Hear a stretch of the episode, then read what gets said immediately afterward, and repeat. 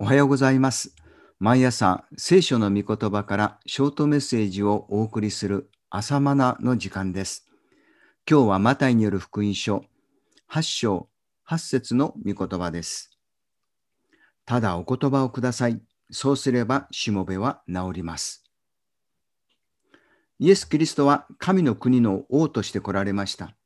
王には権威があります。さっきの第7章の終わりには、イエス様が権威を持って教えられたことに人々が驚いたと記されていました。パリサイ人や立法学者の先生方にも権威がありましたが、イエス様の場合はその日ではなかったのです。それ以上の権威、王としての権威がイエス様には見出されたのです。そこで第8章からは、イエス・キリストの権威はどのような権威なのか、具体的な出来事を通して聖書は証ししています。冒頭にツァラート病の人の癒しが記されています。ツァラートというのは雷病と公訳では訳されていますが、最近ではツァラートですね。旧約の時代では不治の病、呪われた病と言われ、誰もそれを治すことができませんでした。それをお心一つで治すことができるのです。と病人は申し上げました。そこでイエスは私の心だ、清くなれと宣言なさって癒されました。この箇所は新海訳聖書を参照してください。一般庶民である人々の心は一つでは無力です。だから署名活動をして嘆願者をしたためてたくさんの心を集めて願います。それでも叶わないことがあります。でも王は違います。王の一存で、その心一つでことは決まるのです。御国の王であるイエスは、サラートは清くなれと心に決められたのです。呪いの病ではなく、不治の病でもなく、癒されたのです。このように心一つでそうなさる権威ある方として、第8章の冒頭は書き始めています。その次に、百卒長、百人隊長とも言われるわけですが、その百卒長が登場します。彼はローマ帝国の王カイザルに仕える軍人です。王の口から出る命令によって戦地に赴き、命さえも差し出します。このように王の言葉には権威があることを百卒長は身をもって知っています。その百卒長のしもべが中部で苦しんでいました。彼はしもべを何とかして治してやりたいと思い、イエス様に癒しを申し出たのです。その時、彼はただお言葉をくださいと求めました。百卒長は王の権威は言葉にあると知っていました。王があれをせよと命じればそうなるのです。百卒長はイエスが神の国の王であり、王としての権威があると認めたのです。地上の王の権威でさえも兵隊が動き、戦況が変化します。ましてや神の国の王が命じられたら病は癒されます。神の国の王が命じられるので悪霊は出ていきます。王の言葉には権威があるのです。神の国の王は万物の支配者であられるので、彼が嵐に向かって沈まれと命じられるなら嵐は静まるのです。イエスを信じるとは、イエスが神の国の王であり、イエスの御言葉には権威があると信じることです。王が命じるのです。それに従わねばなりません。王が床を取り上げて歩けと命じられたら、病人であっても立ち歩かなければなりません。王があなたの罪は許されたと命じられたら、在籍感で悲しんでいても許されたことを感謝して立ち上がらなければなりません。王の命令は絶対です。王の言葉には服従しなければなりません。神の国の王であるイエス・キリストの御言葉は私たちに災いをもたらす言葉ではありません。祝福をもたらす言葉です。王であるイエス様の御言葉に従順しようではありませんか。百卒長はイエスを神の国の王として認めたので、権威あるお言葉をくださいと求めました。そして、あなたの信じた通りになるようにと言われたイエスの御言葉を受け取ると、しもべは癒されたのです。イエス様を神の国の王と認める人は、イエスの権威ある御言葉の結果を受け取ることができます。しかし、たかがナザレの大工の息子だと考える人には、イエスの御言葉は力を伴いません。百卒長はイエスの言葉に権威があると認めました。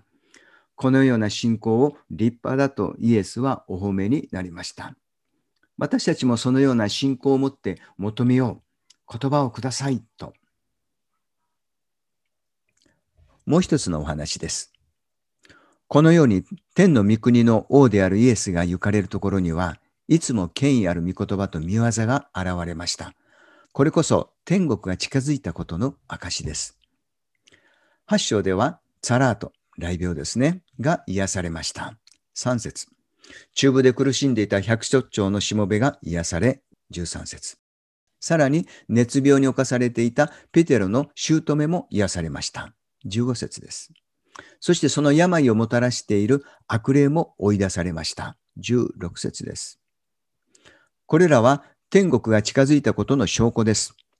聖書に記されていることは昔だけの出来事ではありません。また、イエス様だけに表された出来事でもありません。天国は近づいたとの御言葉を信じてイエスを迎え入れ、天国を迎え入れた人であれば、いつの時代でも誰にでも現れる出来事です。さあ、信じて祈ってみてください。イエスの名によって病気の癒しを祈ってみようではありませんか。注釈です。癒されない場合もあります。だからといって、御国が来ていないとは言えない。最終的な完全な癒しは復活である。私たちは終わりの時に癒され、病も死もない完全な体に変えられるのだから。以上です。さて、天の御国の権威は、地上のあらゆる権威を超越します。例えば、自然界に生じる嵐を超越します。弟子たちの乗った船はガリラヤ湖で嵐に遭遇しました。沈みそうになる船の中で弟子たちは恐れるのですが、イエスは船の中で沈黙しておられました。そこでイエスは言われたのです。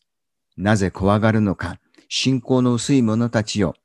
それから起き上がって風と海をお叱りになると大なぎになったのです。8章26節の言葉です。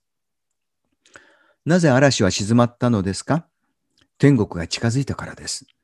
天国の王であるイエスが天国の権威を持ってご支配なさるからです。